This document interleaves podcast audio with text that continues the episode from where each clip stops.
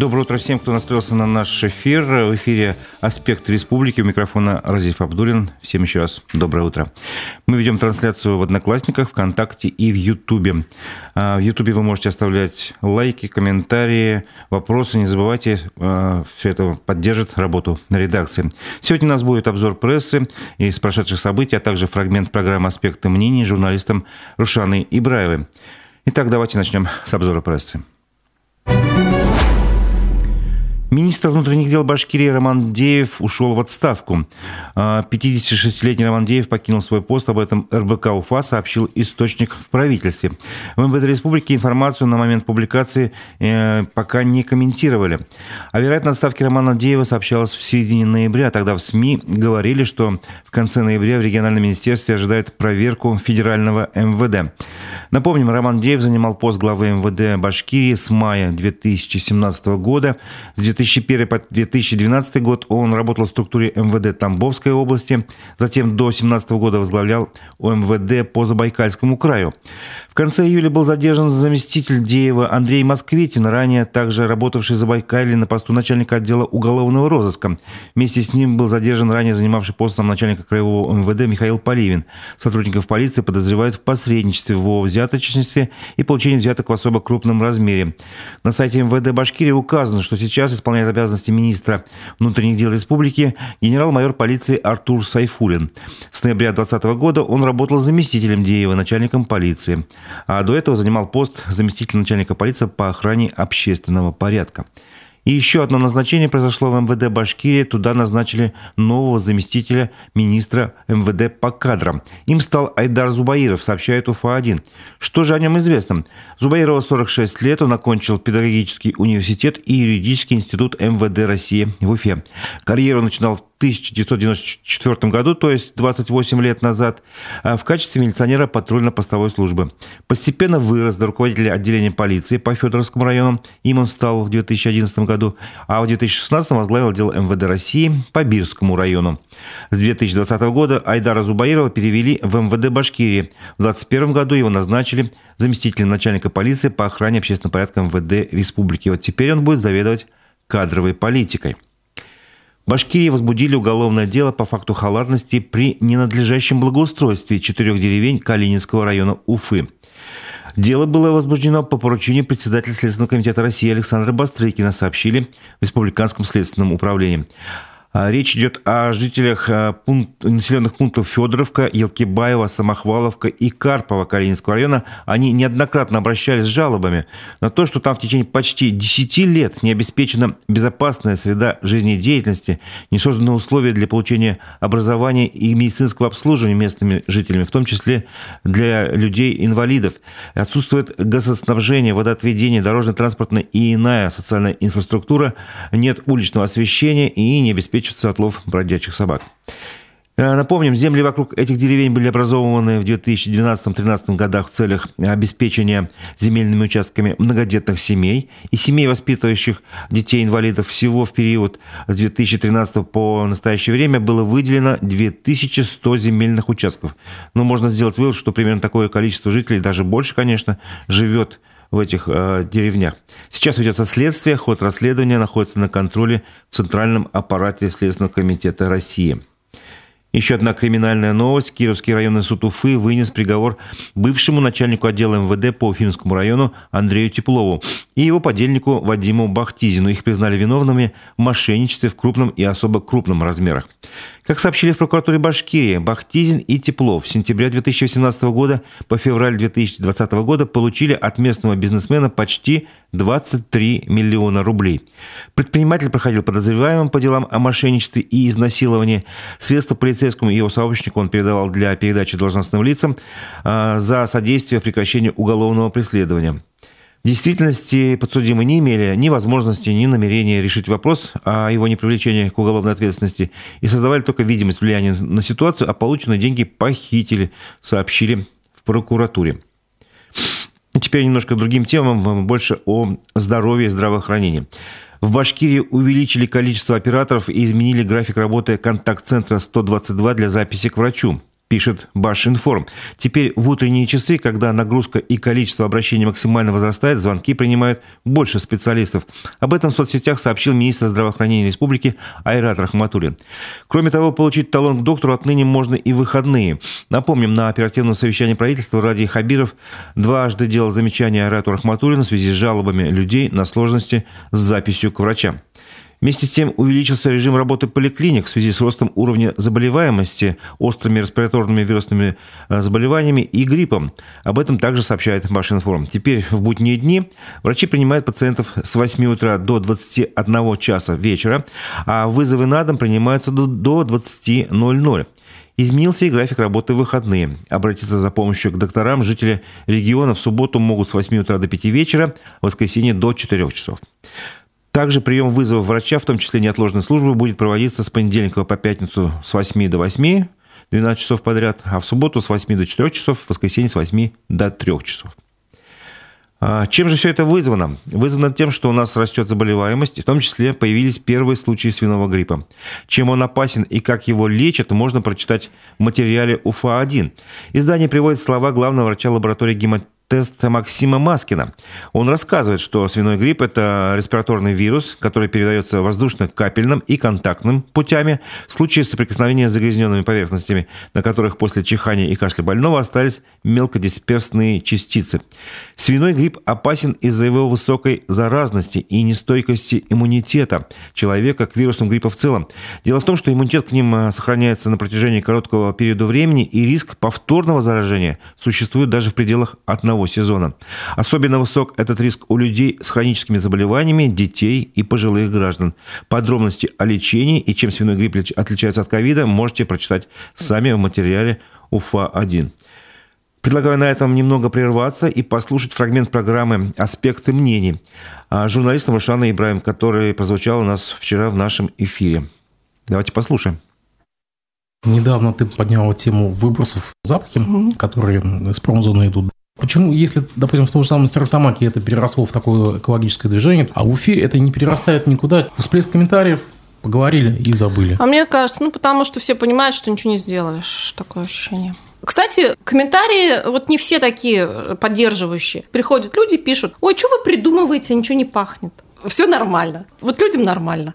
Я делала интервью с руководителем Росприроднадзора по Башкортостану. И мы вот эту проблему обсуждали. Там на каждой трубе будут датчики, которые все будут отлавливать. А сейчас невозможно понять, кто воздух испортил, потому что там же нужно, чтобы была заявка, что пахнет, потом лаборатория, их там две или три, передвижная приезжает, а облако уже улетело. И где это облако? Ищи его. В общем, невозможно отследить. И надо на каждую трубу датчик ставить. Я так понимаю, что, видимо, еще не поставили. А когда их поставят, ну, вопрос. Ну, в общем, лучше не становится. Особенно вот сейчас смог такой в Уфе, потому что мороз, штиль, и прям это чувствуется. Кстати, я недавно разговаривала с одним известным онкологом, и он сказал, что самый канцерогенный фактор в городе – это, в общем, даже не выбросы, и даже не выбросы от автомобиля. Кстати, автомобильные выбросы – это больше, чем заводы. Вот они больше дают вреда. А самое канцерогенное – это когда автомобиль тормозит, резина горит, вот это вот то, что хуже всего влияет на здоровье. Если мы хотим, чтобы Уфа была экологична, мало поставить датчики на трубы, нужно заняться еще и автомобильным транспортом. То есть развивать общественный транспорт, чтобы мы не ездили на автомобиле. Так тебе скажут, у нас успешно прошла транспортная реформа, по крайней мере, первый этап. И смотри, уже сколько автобусов. А почему вот э, какая психология? Да, вот если в Москве, например, у меня нет желания взять машину в аренду, я как бы точно знаю, что вот метро, вот трамвай, вот автобус, вот это диаметр электричка, шикарная электричка. Передвигаешься там с одного конца Москвы Москву на другую за два часа, да, успеваешь доехать, там, а на машине ты ехал 2-3 часа, допустим. А у нас транспорт такой общественный, что он как бы не стимулирует тебя им пользоваться. Все люди, кто начинает работать, либо кредиты берут, либо что, либо как, все покупают машины.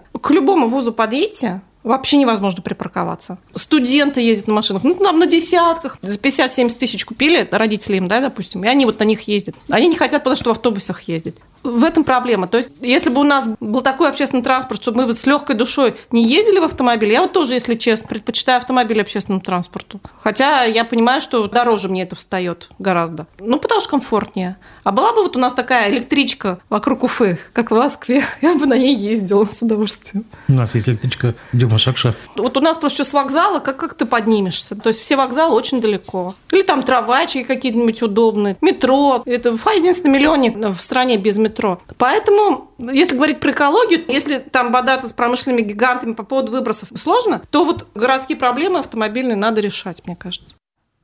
Это был фрагмент программы «Аспекты мнений» с журналистом Рушаной Ибраевой. Полностью программы с ее участием вы можете найти в соцсетях ВКонтакте Одноклассники на наших страницах, а также в Ютубе на канале «Аспекты».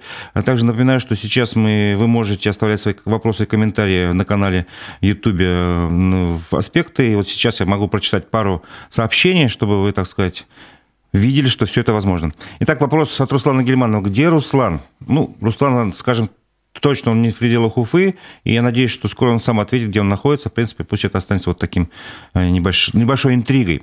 А, попробуйте дозвониться до, по псинометрам 8800 и особенно БашРТС и Прочаковская центр. Впечатление изобретено средство отгородиться от плепса, пришла на службу, сняла и положила трубку до конца дня. Ну, возможно, надо попробовать позвонить. Я просто прошу пользователя, который это написал, Михаил Николаев, уточнить номер а, мы, конечно, сами найдем все эти номера, и после эфира сделаем такой эксперимент, потом доложим вам в следующий раз. Вот. От нового министра транспорта жду проезд по 37 рублей. Ну, не знаю, посмотрим. Сколько сейчас э, транспорт стоит? Ну, поменьше, конечно. Итак, продолжим обзор прессы. В Уфе прошел пятый съезд общества башкирских женщин, посвященный 30-летию этой организации, передает Башинформ. На съезде выбрала председателя общества башкирских, башкирских женщин, прошу прощения. Единогласно было принято решение оставить на этом посту депутата Государственного собрания а, доктора филологических наук Гульнур Кульсарину, которая и так руководит этой организацией уже с 2017 года. В Уфе на улице Ульяновых в третий раз было зафиксировано превышение концентрации сероводорода в воздухе. Как раз вот об этом сегодня вы слышали фрагмент. А согласно данным мониторинга загрязнения окружающей среды, предельно допустимая концентрация была превышена почти в три раза накануне 6 декабря. Об этом сообщает МКСЭД. Напомним, что в конце ноября жители Черниковки в соцсетях начали сообщать о том, что им нечем дышать, ссылаясь на газ с неприятным запахом.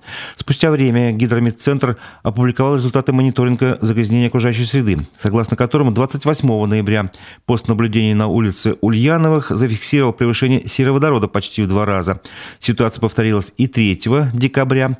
Тогда ПДК вещества была превышена уже в 3,8 раза. Но это не единственный город, где проблемы с экологией. Нас травят отходами. Жители Стельтамака, Салавата и Ишимбая бьют тревогу на странице главы Башкирии. Это заголовок статьи издания «Пруфы». На официальной странице Радия Хабирова жители Южного Куста Башкирии, а также Стельтамака, Салавата и Шимбая жалуются на загрязнение воздуха. Вот одно из таких обращений. Давайте зачитаем.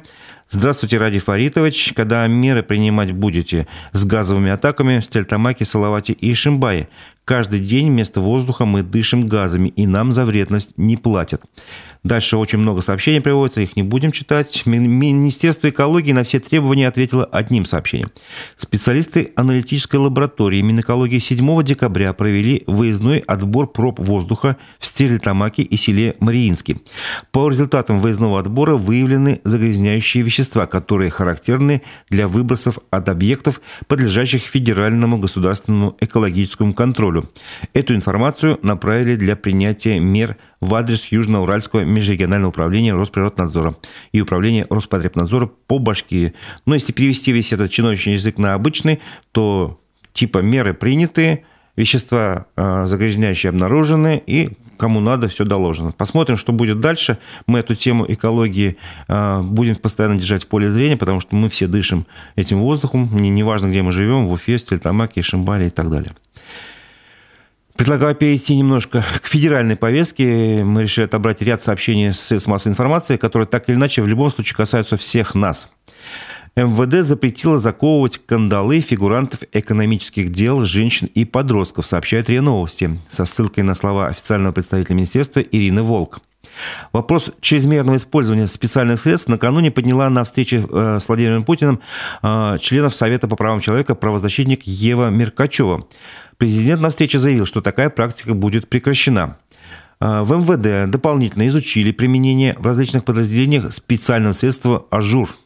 Очень такое ласковое название. На самом деле этот ажур – это комплекс из наручников, которые надевают как на ноги, так и на руки, и между ними проходит цепь. Ну, то есть кто помнит старые фильмы, э, это фактически кандалы. И вот теперь такие наручники запретили надевать на женщин, подростков и фигурантов экономических дел. Прогресс, товарищи. Законопроект о пожизненном сроке за диверсии внесен в Государственную Думу, сообщает телеграм-канал «Эхо новости». Его авторами указаны более 300 депутатов во главе со спикером Вячеславом Володиным. В Уголовном кодексе могут появиться три новых состава преступления – организация диверсионной деятельности, содействие и обучение. Вот такие инновации в законодательстве появятся. Евросоюз намерен запретить поставки в Россию ноутбуков, фотоаппаратов и жестких дисков, а также двигателей для дронов и средств подавления протестов. Кроме того, планируется запрет на вещание Первого канала, России-1, Мира и НТВ, пишет издание «Политика». А новый пакет санкций будет девятым по счету после февраля этого года. Да, интересно, как мы проживем без ноутбуков, фотоаппаратов и жестких дисков.